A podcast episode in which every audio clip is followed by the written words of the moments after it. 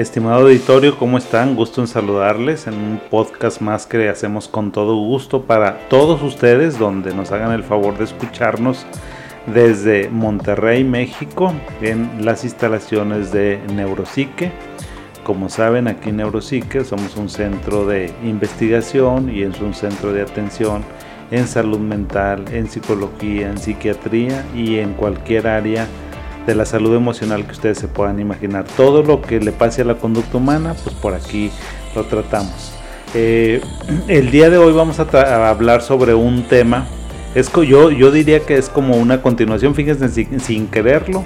Me parece que es una continuación del tema de la semana pasada, que la semana pasada hablamos sobre eh, los este término coloquial que se utiliza para denominar a ciertos padres con algunas características que era un papá tóxico, un papá que no respeta los límites, un papá sobreprotector, un papá que se mete mucho en la vida de la persona, en la individualidad de la persona, un, papá que tal vez genera sentimientos de culpa con los hijos, es tú tienes obligación, o sea, son, son papás como centrados en ellos mismos, en hacer pues primero yo, luego yo y al último yo, muchos sus necesidades y no piensan en las necesidades de sus hijos. Eh, entonces es como una situación media utilitaria.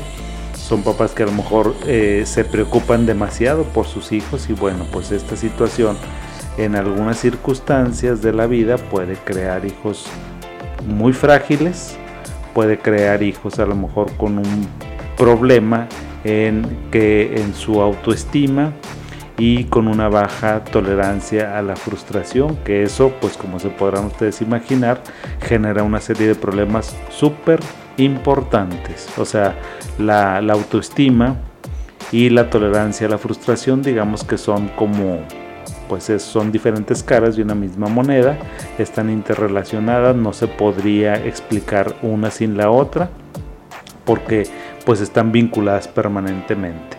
Y bueno, pues yo creo que los padres eh, que ahorita son, son papás de jovencitos, de jóvenes de 15, 20, 25 años, pues estamos hablando en, en general de la generación X. Seguramente los baby boomers por ahí a lo mejor tendrán todavía chavos de 30 años, 25, 30 años, pero la, la gruesa, el grueso de la, del segmento poblacional que ahorita son los padres de los chicos de 15, 20, 22, 23 años, pues es la generación X. Y eh, les decía la semana pasada, por ahí se me salió una palabra de la generación de cristal o de la generación frágil. Y bueno, dije, pues ¿por qué no tocar ese tema? Entonces ahora lo voy a tocar, lo voy a tocar, lo voy a tratar de tocar con mucho respeto. Si alguien se siente aludido o ofendido, no es mi intención. Les pido de antemano una disculpa.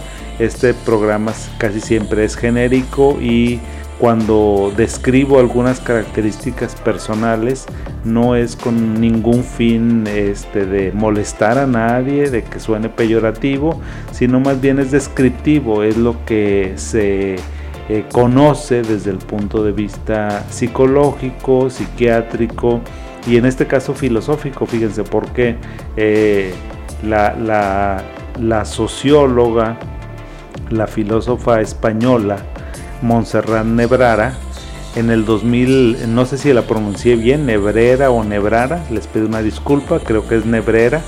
En el 2012 utilizó, creó un término, eh, acuñó un término que se llama generación de cristal sí, a ellos, a, esa, a ella y a la escuela española de este tipo de pensamiento se le atribuye eh, el, acuñamiento de esta palabra, ¿sí? de la generación de cristal, que es una generación que se caracteriza por tener una baja tolerancia a la frustración y no es un término científico, igual que la semana pasada tampoco era un término científico lo de los papás tóxicos, es más que todo unos términos coloquiales, unos términos sociales, unos términos que se utilizan, ahora veo, aquí en la filosofía, para describir ciertas características, para más bien estudiar algunas características que tienen en común la generación Z o la generación, este, los centennials, que se conoce también.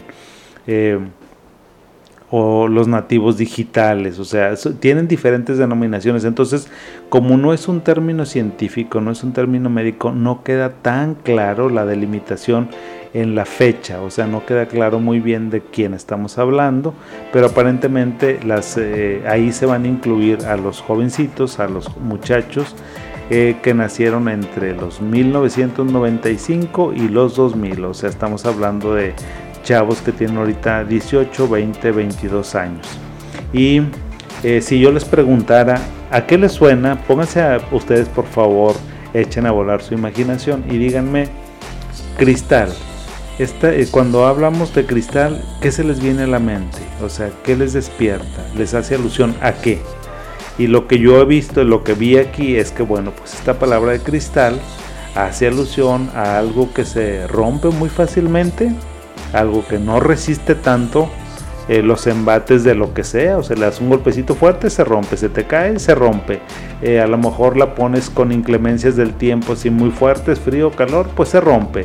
Le pones agua muy caliente, se rompe. o sea, como que ya si lo, si lo vemos en esa tesitura, pues sí, ¿verdad? O sea, es algo que se rompe muy fácilmente. Y otra característica que se tiene, fíjense, es que eh, es transparente. Vean ustedes un vaso de cristal, vean algo de cristal y observarán pues su interior, o sea, son personas, son, son algo muy transparente, entonces me encantó, o sea, cuando vi a lo que se refiere y cuando lo estudié un poco dije, mira, con razón se acuñó este término de eh, generación de cristal, porque yo no lo entendía antes de este programa, no entendía así como que, eh, pues con todas sus precisiones a qué se dedica, a qué se refería Exactamente. Y yo les decía que ese término se acuñó para eh, hablar de un conjunto de características eh, clínicas, psicológicas, comportamentales que a veces tienen algunas personas. Ahora, el hecho de que hablemos de la generación de cristal, chavos, no crean que nada más es para los de 18, 20, 22, 23 años. No, porque si nos ponemos a pensar, en todos los segmentos poblacionales siempre ha habido alguien que sea de cristal. No me lo podrá negar. Antes se conocía de otra manera, antes se decía que a lo mejor era el chiflado, era el consentido de la mamá o del papá. Pónganse a pensar qué pasaba con el que fue el consentido de la mamá o del papá.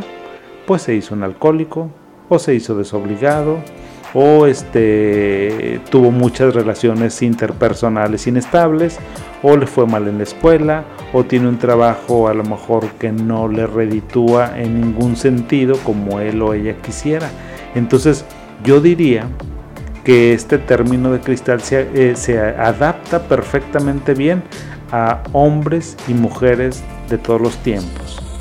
¿Sí o no? Díganme, déjenme mentir o no me dejen mentir que acuérdense de alguien en la familia, de alguien de los hermanos, de alguien de la colonia, de la cuadra.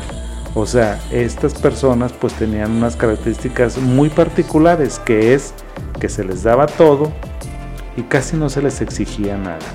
Y eso es un problema muy, muy importante. Ahorita lo van a, van a ir viendo por qué les hablo de esto. Entonces, en todas las generaciones, pues tenemos poblaciones que eh, algunas personas que tienen muy poquita tolerancia a la frustración. ¿Por qué?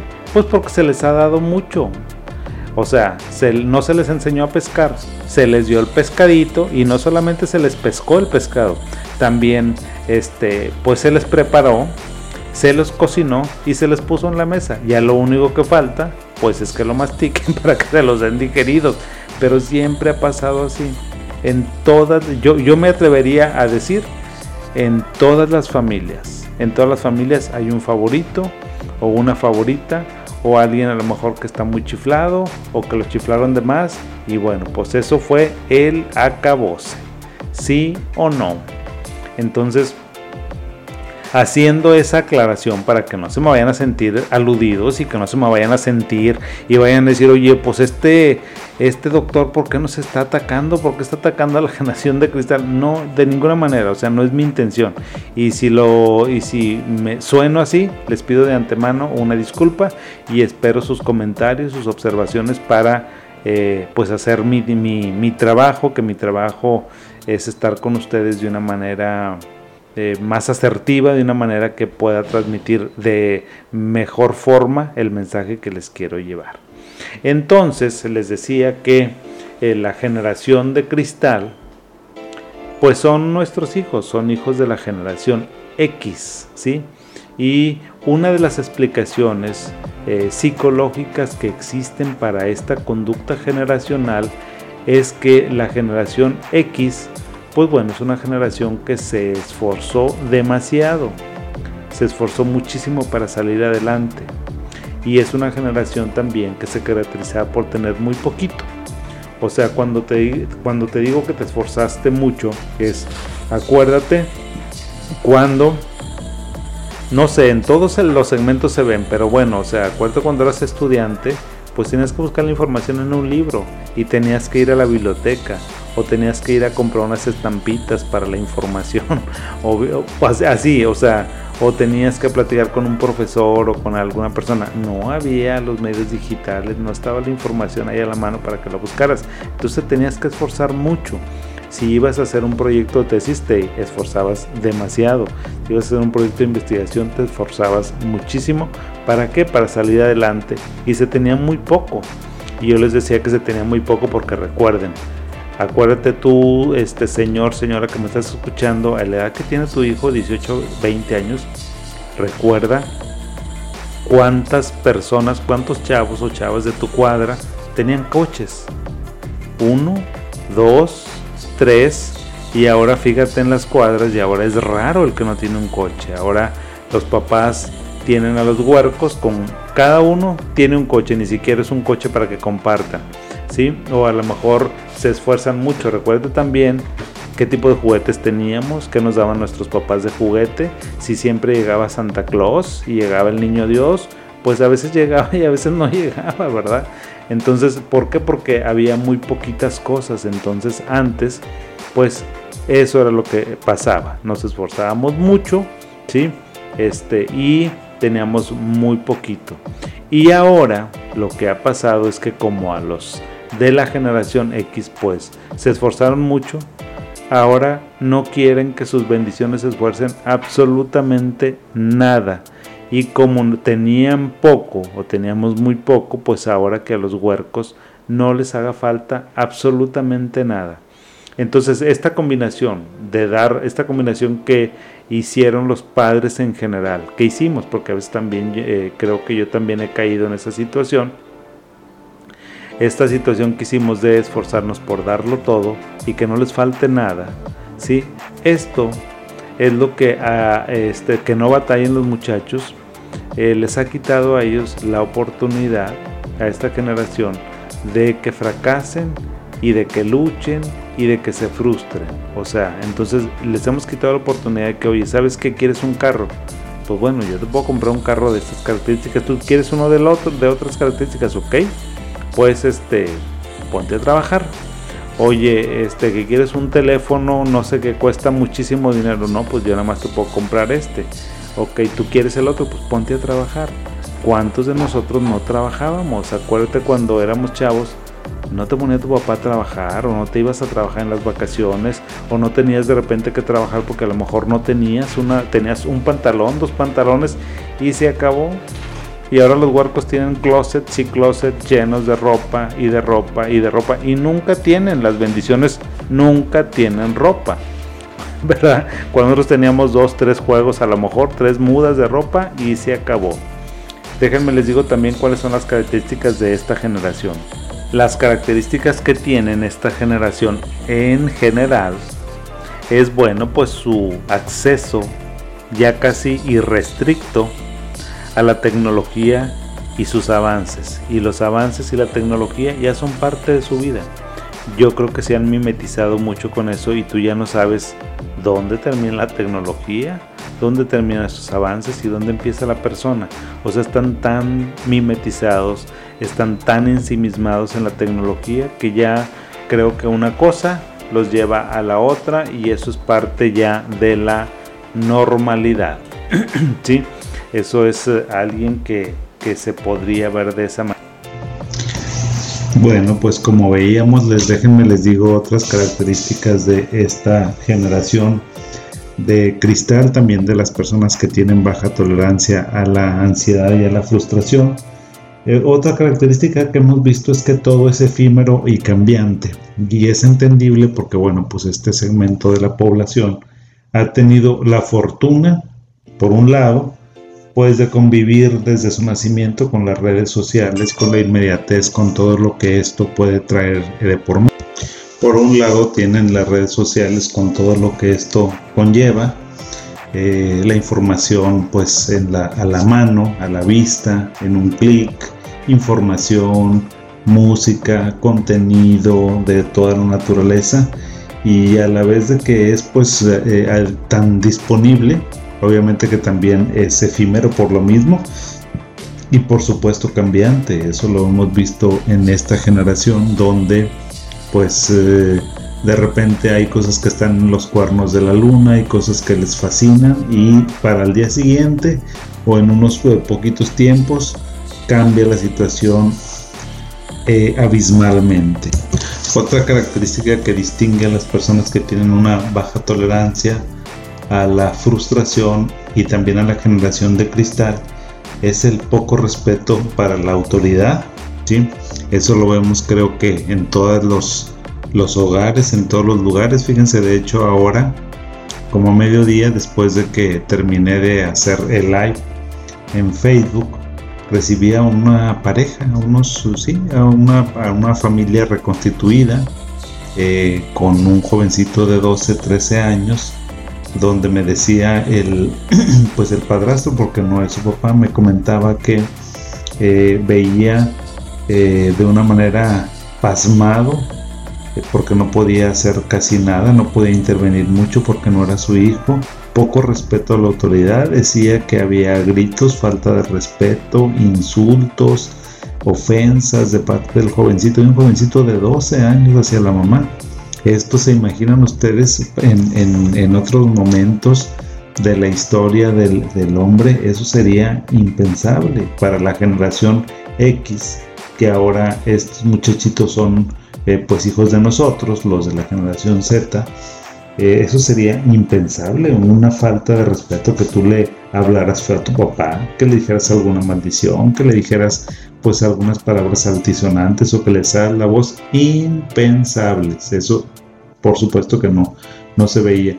También otra característica que observamos ahí es la sobreprotección, pero pues de eso no tienen, eh, no son responsables eh, esta generación, la generación Z, creo que de eso somos responsables los papás que hemos proveído a esta generación pues prácticamente de todo lo que ellos puedan este, necesitar se los hemos puesto en bandeja de plata y como les decía anteriormente les hemos quitado con ello la oportunidad de que ellos se frustren y que ellos batallen para conseguir un poco las cosas.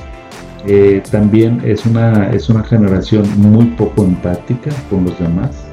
Estas personas eh, tienen el síndrome del yo-yo, primero yo, después yo y al último yo.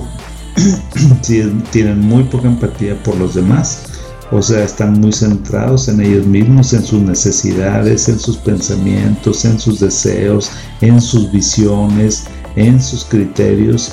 Entonces esta, esta poca empatía también les hace que tengan una dificultad para poder entender al otro, para poder entender al diferente, para poder entender que alguien puede pensar y sentir diferente y que alguien más puede tener otras necesidades. A pesar, fíjense, a pesar de que en algunas eh, cuestiones de la vida y de la visión que tienen del mundo, pueden compartir muchos eh, anhelos, muchos proyectos, muchos principios. En sí es una generación muy poco empática. Esto parecería como paradójico, parecería que no hace mucho sentido una cosa con otra, pero pues así es. Eh, las personas con baja tolerancia a la ansiedad, a la, frustración, son personas que generalmente tienen una baja autoestima. Una baja autoestima, la cual pues evidentemente los hace que se sientan fácilmente criticados, fácilmente lastimados, que se sientan heridos, ¿sí? Y entonces esta baja autoestima hace que las personas requieran permanentemente, perpetuamente, un reconocimiento, un reconocimiento constante y, de, y que tenga que ser reforzado continuamente esa baja autoestima. ¿sí? Entonces igual esta baja autoestima genera muchos problemas de interacción, interrelación. ¿Y a qué me refiero con eso? Bueno, pues que esta autoestima tan, tan este, endeble hace que las personas se sientan fácilmente heridas, fácilmente señaladas, fácilmente criticadas, que piensen que el mundo o las personas están conspirando contra ellos o contra ellas. Es una situación bastante complicada y compleja donde se observa esta situación, esa situación que estamos viendo de que se eh, despliega en todos sus quehaceres, eh, se despliega por ejemplo con los amigos, son muy sensibles al rechazo de los amigos, se, eh, refleja también cuando ya empiezan a, a integrarse a la fuerza laboral y tienen muy poquita tolerancia a la crítica, a la observación, al señalamiento constructivo. También batallan mucho para, para eso. Como les mencionaba, o sea, no, la, la, verdad es que cualquier señalamiento de cualquier naturaleza que les haga una autoridad, un profesor, los papás, alguien que está en formación con ellos, lo viven de una manera espeluznante porque sienten que están atacando a su persona cuando en realidad pues a lo mejor es una crítica para mejorar un trabajo. Entonces tienen muy poquita tolerancia a ser criticados, también tienen muy poca tolerancia al rechazo y bueno, pues ya dijimos que eh, tienen un problema para la frustración. Eso se ve, fíjense, en todos los niveles. Y bueno, Así como hemos visto algunas características, yo no sé si sean positivas o negativas, porque eso depende de la visión que tenga cada familia cada contexto.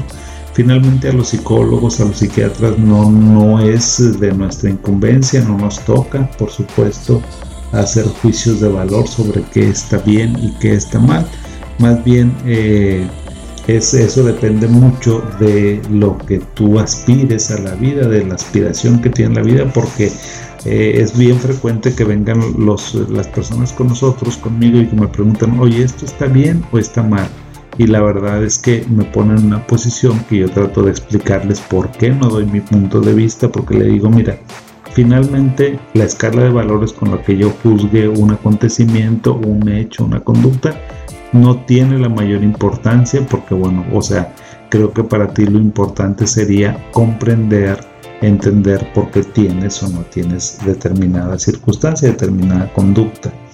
Eh, esas son las características que les acabo de decir. También les tengo que decir que tienen otras características que eh, por lo general en, un contexto, digamos, cuando se contrastan las generaciones, pues son muy positivas, como que, pues ellos son mucho más abiertos, pero muchísimo más abiertos a la religión, a la cultura, al arte, a la diferencia, o sea, a, la inclusión, a la tolerancia de otros grupos de una manera diferente de sentir, de amar, de vestirse, de comprender el mundo, son súper, súper abiertos.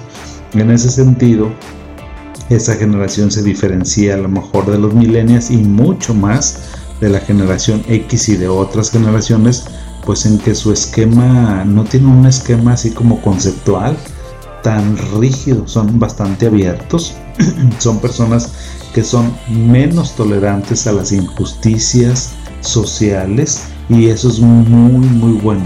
De ahí que los muchachos, que los jovencitos sean ahora más contestatarios, que los muchachos alcen mucho más las voces y eso se ha visto no solamente en los entornos nacionales, se ha visto también en los entornos globales donde a lo mejor jovencitos eh, pueden eh, obtener el premio Nobel de la Paz, pueden tener a lo mejor una voz muy preponderante en temas tan delicados como el cambio climático, como eh, a lo mejor la sobreexplotación que de repente hacen las transnacionales, el uso de, de energías limpias, dejar atrás tecnologías que a lo mejor están eh, lacerando de una manera muy importante al mundo. Entonces son muchachos que eh, pues eso, eso tienen, eh, tienen esa particularidad tienen esa particularidad o que pues a ellos de repente cuando los escuchamos o que dicen algunas cosas sobre lo que ellos piensan, la visión que tienen del mundo, pues la verdad es que es muy apasionante. Son mucho más incluyentes, pero demasiado. O sea, ellos pueden casi convivir con cualquier persona del mundo. Bienvenida a la globalidad. O sea, estos son muchachos que no se amedrentan ante la diferencia, sino que más bien les llama mucho la atención. Son muchachos curiosos, ¿sí? Eh, muy, muy curiosos de la diferencia, lo cual, bueno, pues ya saben, o sea, siempre eh, que vemos alguna conducta, alguna condición, pues siempre tiene cosas que se tienen que explorar muy, muy, muy eh, detenidamente. También les tengo que decir que son personas mucho más inteligentes, mucho más brillantes, más desarrolladas. Ponte a pensar, amigo, amiga, tú si me escuchas, si eres un profesor, si eres una persona de 30 años, de 28, 29 y compárate con los jovencitos o si eres una persona también de 30, 40, 50 años, pues ni se diga, ¿verdad? Te vas a sorprender y te vas a dar cuenta de esta capacidad tan renovada, como los jovencitos son tan inteligentes, como saben casi cualquier cosa, cómo están mimetizados con la tecnología, con los gadgets y eso les permite a ellos tener una serie de habilidades que los adultos no contamos con ellas, o sea, los adultos a lo mejor que no somos de que no somos nativos digitales, pues evidentemente que bueno, nos llevan mucha ventaja. Entonces la inteligencia de estos muchachos es eh, muy superior, pero bastante eh, a, la, a lo mejor eh, a, a, la inteligencia o a las habilidades que pueda tener una persona, un adulto. Y tal vez, fíjate, desde el punto de vista más estricto, más ortodoxo, pues, podríamos decirlo. Bueno, este, las inteligencias, una persona de 50, 60 años puede ser igual de inteligente que un muchacho, sí, pero desde el punto de vista pragmático de lo que se necesita, de lo que se está utilizando, del acceso que tienen ellos a la tecnología, son mucho más hábiles. Entonces, si la palabra inteligente no cabe, pues bueno, son bastante, permítanme utilizar la palabra eh, habilidosos porque tienen muchas habilidades que normalmente no vamos a, no, no tenemos otras personas. Entonces, bueno, con estas generaciones, con estas generaciones que tienen tantas áreas de oportunidades y también tantas fortalezas, nosotros nos vamos a centrar evidentemente que en las áreas de oportunidad, porque bueno, pues somos eh, personas, somos un grupo de profesionistas que nos dedicamos a observar la salud mental y a dar algunos argumentos, algunos tips, algunas posiciones para la mejoría de la salud mental y eso pues evidentemente que para un incremento en la calidad de vida. En ese sentido, les tengo que decir que bueno, la generación de cristal, las personas que tienen una baja tolerancia a la, a la, frustración, creo que los tratamientos que existen para este tipo de, circunstancias de la vida es eh, ver yo creo que siempre que una persona eh, tenga una situación así exacerbada, creo que es importante que encuentre un espacio para el diálogo, pero para un diálogo externo. En ocasiones las personas a lo mejor entienden, se entienden, les va muy bien cuando leen un libro, pero generalmente la conversación, la dialéctica siempre nos lleva a algunos senderos que son muy importantes y que no nos habíamos dado cuenta que ahí estaban.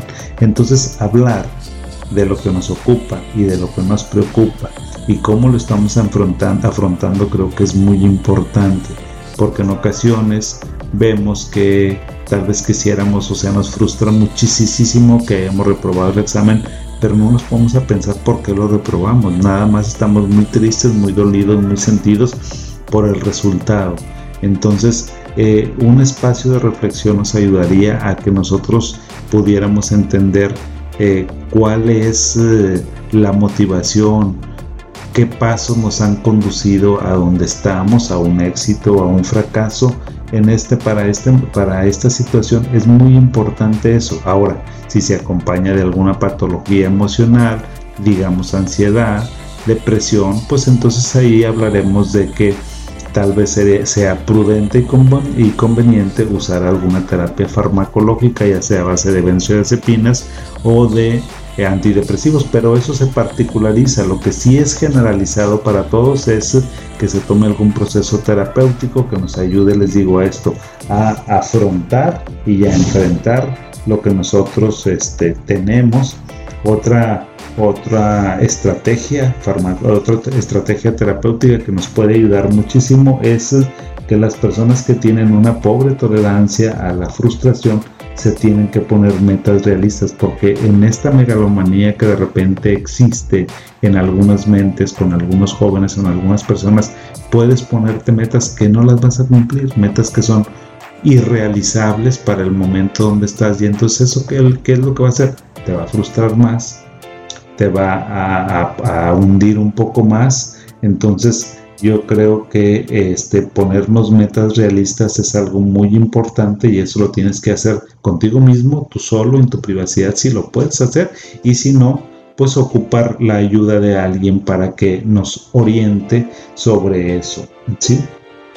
También es muy importante que las personas hagan las cosas que les gusta y dejen de hacer las cosas que no les gustan.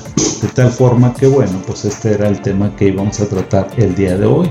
La generación de cristal, las personas con baja tolerancia a la este, frustración. Espero que este tema pues haya abarcado un poquito, que lo encuentren interesante, que lo encuentren...